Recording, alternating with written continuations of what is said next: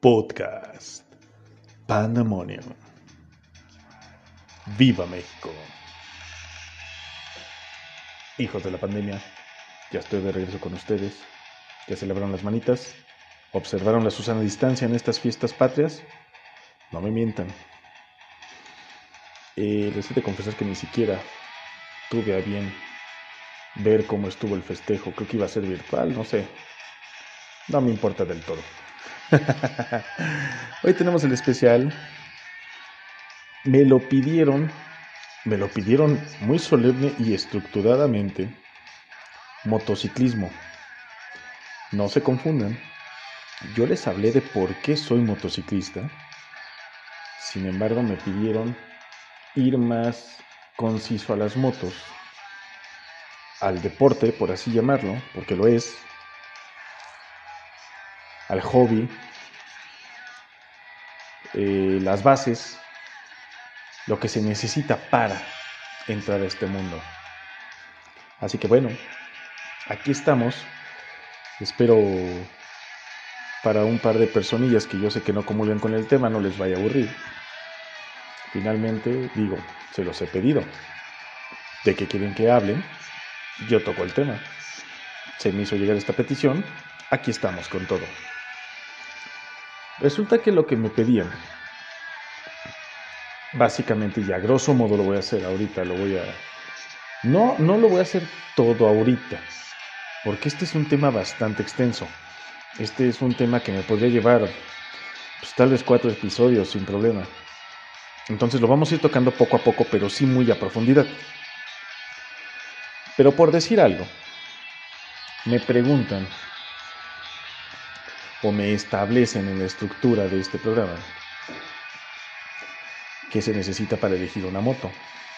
Lo cual se me hace una pregunta brillante, brillante. Yo creo que todos deberíamos hacernos esa pregunta antes de montarnos en una motocicleta, antes de comprar una motocicleta.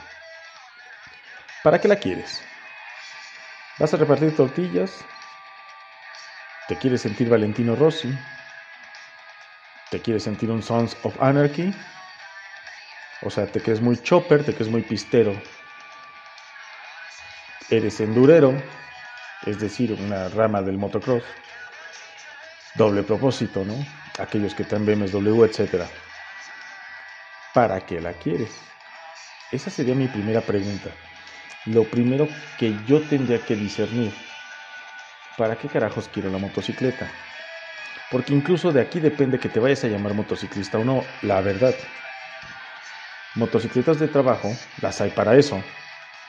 Y generalmente vas a ver al de las tortillas con un guacal enorme en la parte de atrás, nunca usan equipo.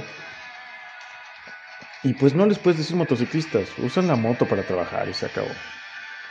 Para eso la necesitabas, hiciste bien tu adquisición. Porque no me van a creer que en algún tiempo o en algún momento en mi vida vi una moto de pista con el guacal lleno de tortillas. Yo no sé si en verdad así trabajaba siempre o fue algo fortuito o, se quiso volar de sí mismo, no estoy seguro. Solo sé que lo vi era una moto de pista con el guacal naranja, de plástico, hasta el cogote de tortillas.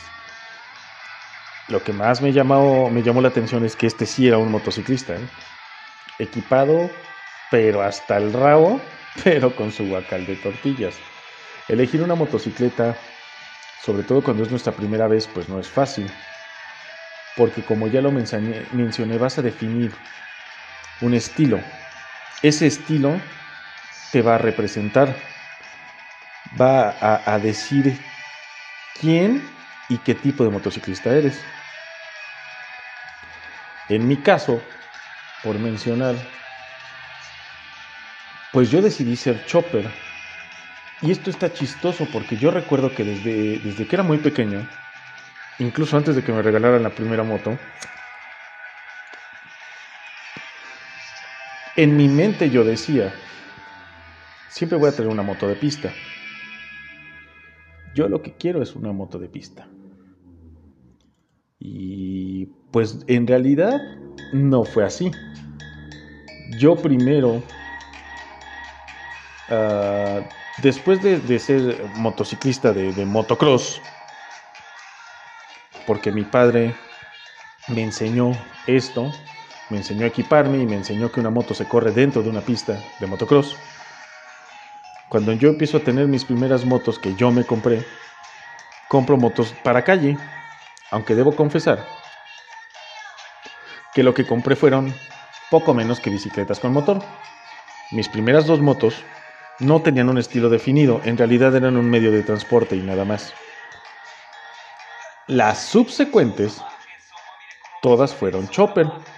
Extrañamente, o, no sé, llámenlo madurez, tal vez miedo, decidí ser chopper, decidí que yo no quería correr. Lo mío no es que me vean pasar hecho la raya, sino al contrario, que me vean pasar con todo mi equipo, con mis chaparreras, con mi chamarra de piel, y que digan, ah, mira, ese es el Duncan. Entonces desde ahí tenemos que empezar. ¿Qué queremos ser? Ojo, también tuve una moto de pista, ¿eh? que ha sido el peor error de mi vida, porque me he llevado el accidente más fuerte de toda mi vida ya en el ámbito que lo quieran ver, como motociclista, como, como ciudadano normal, el accidente más fuerte que he tenido en mi vida ha sido en una moto de pista. Y esa moto la desgracié, no, no sirvió para nada después. Yo decidí ser chopper y creo que todos ustedes tienen que tener en mente cómo se quieren ver, cómo se ven al espejo cuando ya van a tener las llaves de esa moto que bien pudieron haber comprado en X o fulana tienda a crédito o de contado de X o fulana marca también. Super máquinas, ¿no? Porque las super máquinas son japonesas, a eso me refiero. No son no son de venta convencional. Hablando de marcas, la estadística dice que 7.8 motos de las que se venden en México son itálica. Esto tiene una gran lógica, puesto que las venden a crédito y muy baratas, o sea, muy baratas en cuanto a los enganches. Y después de aquí vienen el resto de las marcas como Yamaha, Suzuki, Kawasaki, Kiwi, Bayash, etc. ¿no? No, no les voy a hacer comerciales gratis a todos. Tenemos que saber elegir porque queremos cada marca también. Cada marca tiene una característica propia. En mi parecer, Yamaha es rapidísima. Son como aviones sin alas. Y lo comprobé. Pero por ejemplo Honda tiene máquinas muy poderosas, pero muy durables. Y les juro que las refacciones las encuentran a la vuelta de la esquina. Son de fácil mantenimiento. Esa es otra cosa que debemos tener en cuenta. No es nada más comprar la moto, señores. Señoritas, porque me llena de orgullo saber que incluso he, enseñado a andar en motocicleta a chicas. Tener la moto es el primer paso. Pero recordemos que hay que comprar equipo. Recordemos que la moto requiere servicio, que generalmente no lo hacemos nosotros. Los que lo podemos hacer, que bien, nos ahorramos una lana. Pero los costos de estos servicios cambian en virtud de la marca, el año y el modelo de la moto si son de pista, si son chopper, si la cilindrada es grande, si la cilindrada es chica. Todo esto lo debemos de tomar en cuenta antes de elegir una motocicleta. Si en tu mente está que necesitas desplazarte al trabajo, pero de vez en cuando viajar, distraerte, pues deberás contemplar la moto que te, que te quede más adecuada. Yo te recomendaría, si este es el caso, una cilindrada no muy alta, tal vez con tendencias chopper. Pero es probable que no te guste lo chopper. ¿No? Mi hermano dice que los choppers somos ridículos. Bueno, ¿qué puedo decir? Yo soy de esos ridículos y me encanta. Y en estos momentos gozo del privilegio de tener una motocicleta que no es chopper. Se le considera modelo semipista Ojo, semipista, pero no es nada potente. Es un motor poco más grande que una podadora. Aunque la ven y es imponente, es bella, es sexy. Y, juras, juras que vuela, ¿eh? Y la he hecho volar, ¿por qué no? Lo sé hacer. pero no es para eso. Mi moto es para desplazarme al trabajo, para no subirme ahorita a camiones llenos de gente con COVID. Y no lo he hecho precisamente porque yo respeto la cuarentena, pero yo sé que me va a dar viajes cercanos al lugar donde vivo, muy placenteros, entonces tiene cubiertas todas mis expectativas, absolutamente todas. Otra cosa que debemos tomar en cuenta cuando vamos a elegir una motocicleta, clara y evidentemente es, ¿cuántas veces has conducido una motocicleta? ¿Lo has hecho o no lo has hecho? Porque yo conozco gente que en mi parecer es bastante atascada. Nunca se han comprado una moto porque la familia, porque los amigos, porque no comulgan con el motociclismo. Y el día que se compran, se compran motores muy potentes para aprender.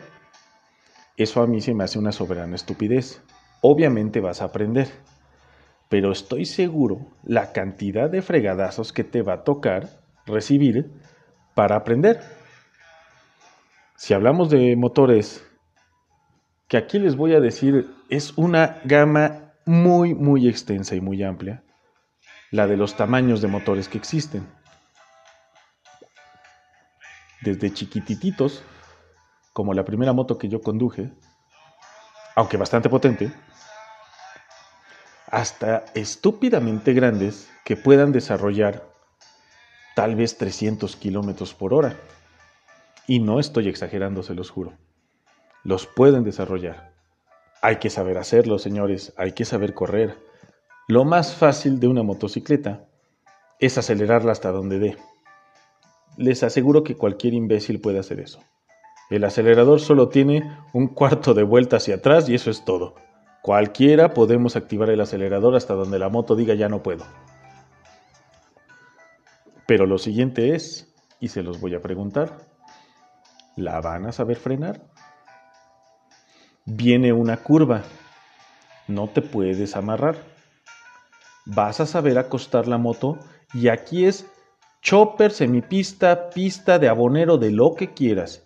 O acuestas la moto en una curva o éntrale despacio. Porque si no, pasan cosas como este lamentable accidente ya bastante famoso en las redes sociales de la pera Sí, creo que es en la pera. De, un fulano en una moto de pista que ya no sabe qué hacer al momento de la curva. Y los que sabemos de motociclismo nos damos cuenta perfectamente bien que el güey ya no supo acostar la moto ni frenarse. Lo que es el destino. Se impacta contra el muro de contención, vuela el muro de contención tanto la máquina como el piloto e impactan a otro motociclista que venía en el sentido contrario. Las probabilidades de que esto te pase, te aseguro, hermano, son nulas. O bueno, no nulas, porque aquí pasó, pero son muy, muy diminutas. Desafortunadamente, el otro piloto pues perdió la vida. Y tenía que ser. Tenía que ser porque sí fue, fue un impacto a no sé, el otro chavo que sí venía bien y que sí conducía bien, debió ir a unos, no sé, 200 kilómetros por hora tal vez. Que también este chavo que se impactó, ¿eh? entonces imagínense un proyectil de ese tamaño, de 250 kilos, 300 de peso,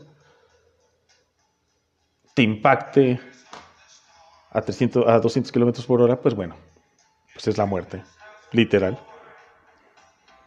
Entonces son las cosas que debemos de tomar en cuenta.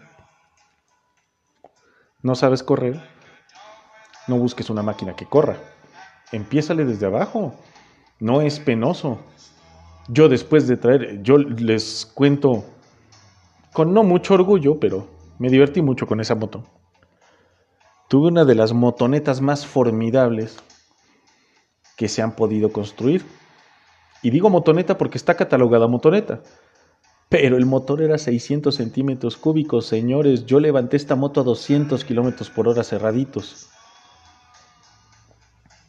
Formidable, una máquina bellísima, muy cómoda además.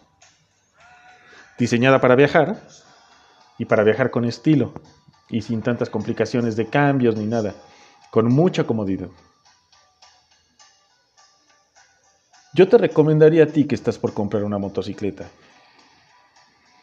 que no nada más compres la motocicleta. De momento, no les voy a decir quién, pues porque no se me hace justo tampoco estar haciendo propaganda a gente que ni sabe que existo, ¿no? Pero hay un par, al menos aquí en Toluca, o tal vez tres lugares que te dan el curso básico de inducción al motociclismo. Y este sí lo podemos tomar así, inducción al motociclismo. Te van a enseñar desde la postura de tus brazos, que ustedes creen que es nada más así, agarrarte a lo apache, y pues no. Hay que levantar los codos con ciertos manillares, hay que agacharlos con otros manillares. Cómo ajustar tus retrovisores, cómo apoyar las nalgas en el asiento,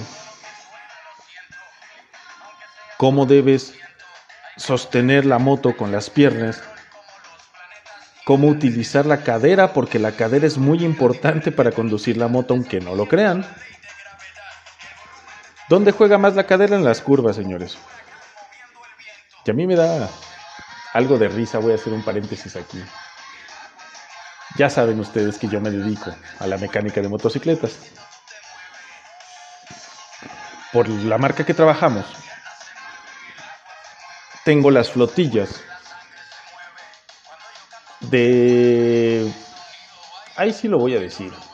Banco Azteca y, de otras, una como financiera filial de Grupo Salinas, que tienen los, este, créditos grupales, ¿no? Los cobradores traen moto. El, el, equivalente a la moto que yo traigo, pero en la marca itálica. Todos se sienten Valentino Rossi. Todos son mecánicos, todos conducen muy bien.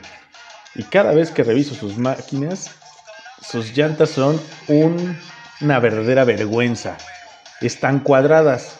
¿Qué quiere decir que están cuadradas? Están desgastadas al centro al máximo.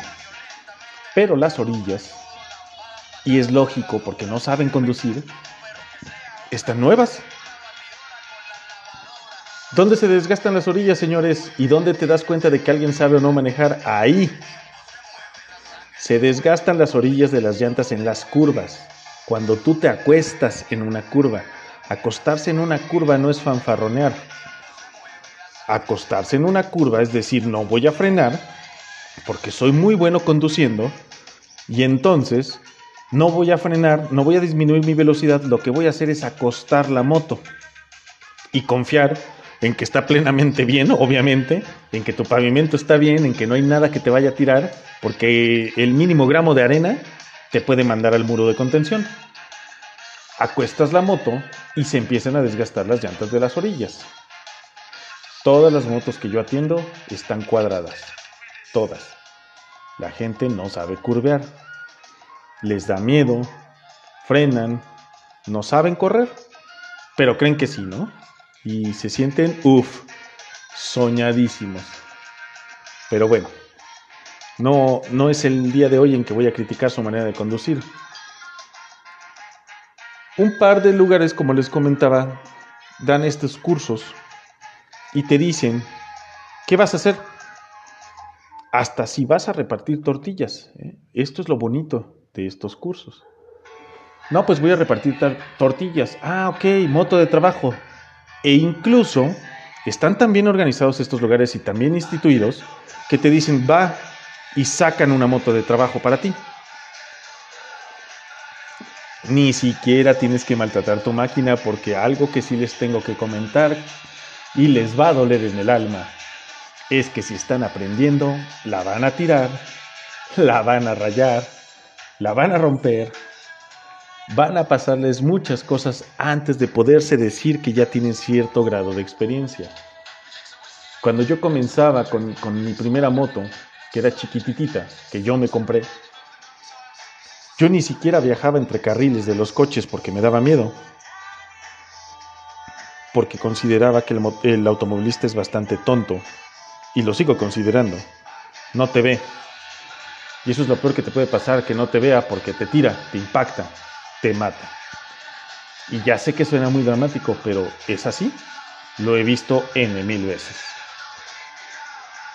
Con el tiempo desarrollé la confianza, porque la habilidad, la verdad, ya la tenía, de viajar entre carriles. Entonces en estas escuelas te dicen, bueno, tú vas a ser tortillero, ¿tú qué quieres? No, es que yo me compré una moto de motocross. Ah, perfecto, enduro, doble propósito. Y sacan una moto doble propósito. Y así, pero está cañón, o sea, la inversión que ellos tienen es formidable, ¿no? Yo hoy en día, y aquí sí me voy a hacer promoción, te puedo decir, si ya te compraste la moto, yo no te voy a cobrar porque son cursos caros. Harley los da, BMW los da. Yo no te voy a cobrar lo que ellos. Te voy a cobrar una fracción por enseñarte a andar en moto, pero es con tu moto. Es con tu moto. Y si me sabes escuchar y si me sabes poner atención, vamos a tratar de no lastimarla. Si te atrabancas, si te desesperas, clara y evidentemente vas a lastimar tu motocicleta. Hay una cuestión aquí que les va a parecer absurda, pero es bien cierta. Si no saben andar en bicicleta, no pueden andar en motocicleta, porque el fundamento de la moto es la bici, aunque no lo crean, funcionan muy parecido. Aunque el motor eres tú en la bicicleta, si tú dejas de pedalear te caes. Si tú dejas de acelerar, te caes, te vas de lado. Si tú oprimes mal el freno delantero, te aseguro que te vas a acordar toda tu vida. Yo te puedo ayudar con todo eso también. No es el momento de promover un servicio, pero te lo comento. Lo hago, lo he hecho y la gente que ha aprendido conmigo ha aprendido bien. Es bien importante que sepan como les comentaba, que no es nada más tener la moto. La moto requiere un servicio. Cada 3.000 kilómetros hay que cambiar aceite, hay que cambiar bujía, hay que revisar filtro de aire y si se requiere se reemplaza el filtro de aire también. Tensar cadena, lubricar cadena. No, no, no traer la moto así toda abandonada, porque tarde o temprano nos desarrolla fallas mayores. Créanme que de una cadena suelta te puedes matar. De una cadena que nunca se lubricó, te puedes matar. La moto, al igual que muchas máquinas, incluyendo los coches, ¿no? Es una máquina precisa. Y todos sus componentes están diseñados para funcionar en armonía. Si tu cadena no está lubricada, no es armónica, incluso suena. Si tu carburador nunca ha sido lavado, no es armónico. Eh, dificulta la combustión y por tanto el motor se desempeña mal. Si ni siquiera te sabes subir a la moto, tú no eres armónico con la moto y la moto te va a exigir que seas armónico. Si no sabes utilizar el clutch, te lo vas a acabar y vas a dañar la caja de velocidades. Y créanme que, comprar la moto es solo el primer paso. Si, así, si a ti se te rompe la caja de velocidades, vas a llorar. Porque ya es agregarle a tu compra otros 5 mil pesitos barato, barato. Si te encuentras un buen mecánico, una, un buen mecánico que lo sepa hacer o la agencia. Y que la agencia no se quiera manchar con los precios porque generalmente sí son manchados yo estoy ahorita atemorizado porque ustedes van a decir, ¿y tú por qué vas a llevar la moto a servicio? Por el tema de la garantía de mi moto, yo tengo que llevar la moto al servicio a la agencia forzosamente. Es algo que yo sé hacer en una hora y que yo obviamente yo no me iba a cobrar y a mí me iba a salir en ay, qué sé yo, caramba. 150 pesos, 200? Bueno, Resulta que el servicio en mi agencia es de los más caros que he cotizado yo con cualquier moto. Son 1200 pesos que no entiendo por qué. ¿Qué carajos le van a hacer a mi moto? ¿Qué me van a dar por esos 1200 pesos? Y a mí no me pueden dorar la píldora porque pues yo lo sé. Pero bueno, soy un consumidor responsable, soy motociclista y mi moto se tiene que atender en la agencia forzosamente, al menos tres servicios más creo. Entonces, así será.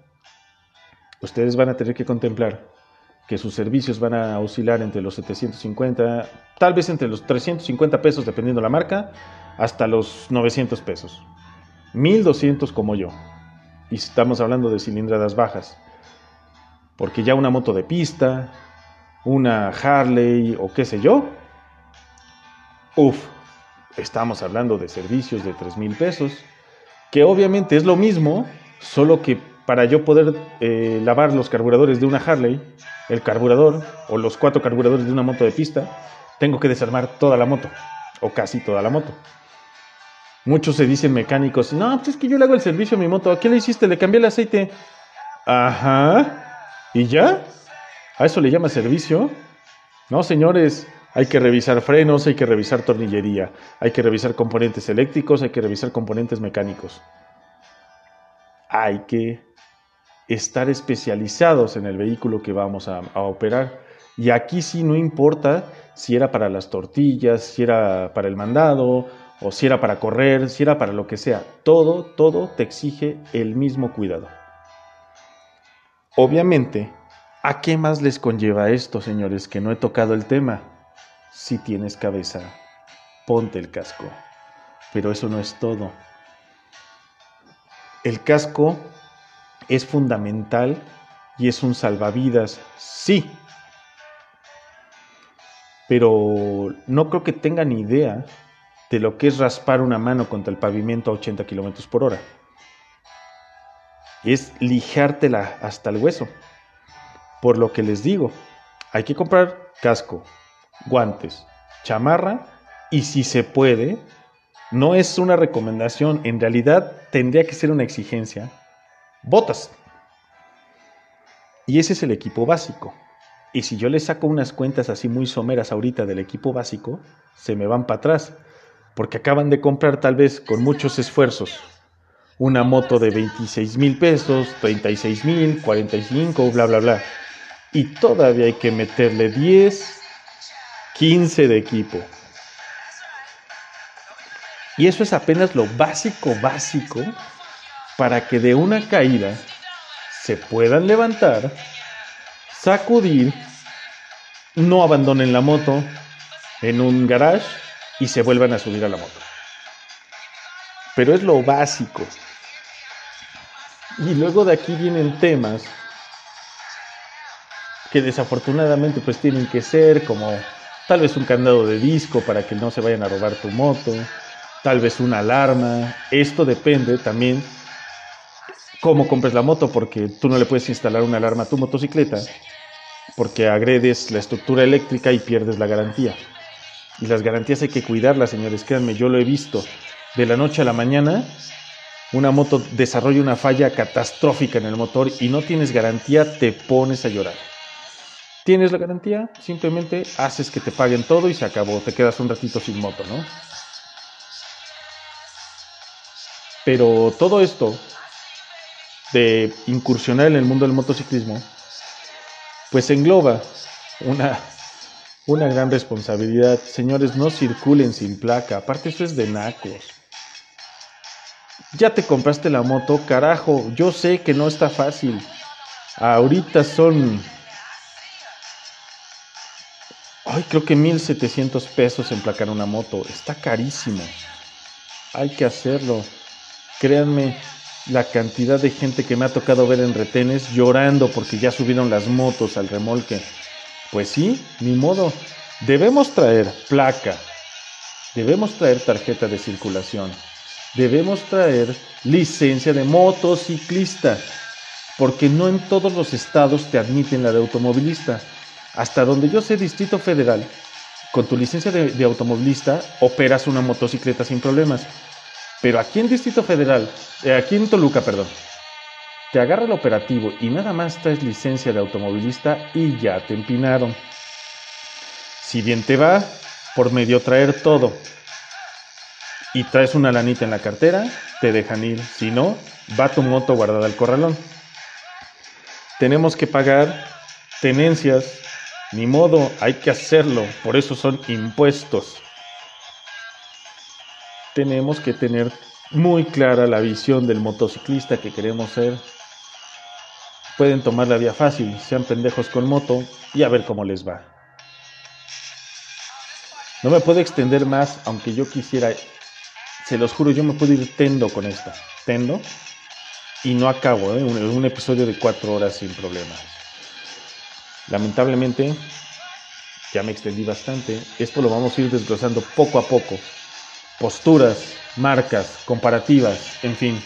Les juro que voy a tocar el tema a total y absoluta profundidad.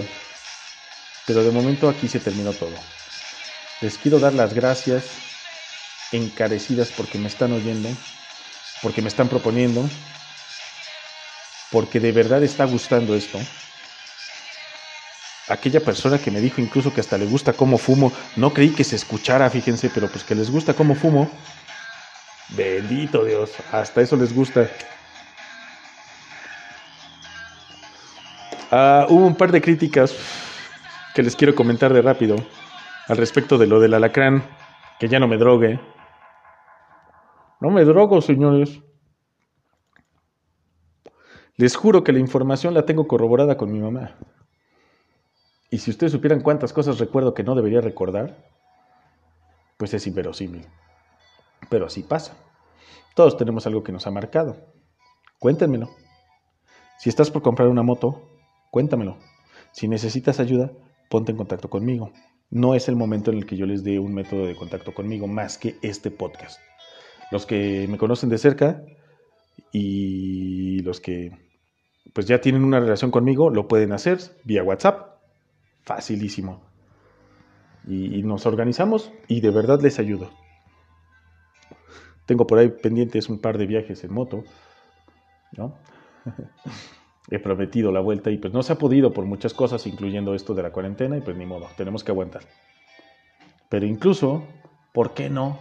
Un día de estos, y al azar, y si alguien lo desea, que del podcast salga, conozca o no conozca a la persona, Vemos la manera de hacerlo y nos vamos a un paso en moto. ¿Por qué no? Con mucha responsabilidad, con todo el equipo puesto, demostrando siempre que somos motociclistas. Yo soy Duncan, el renegado McLeod. Hasta la próxima.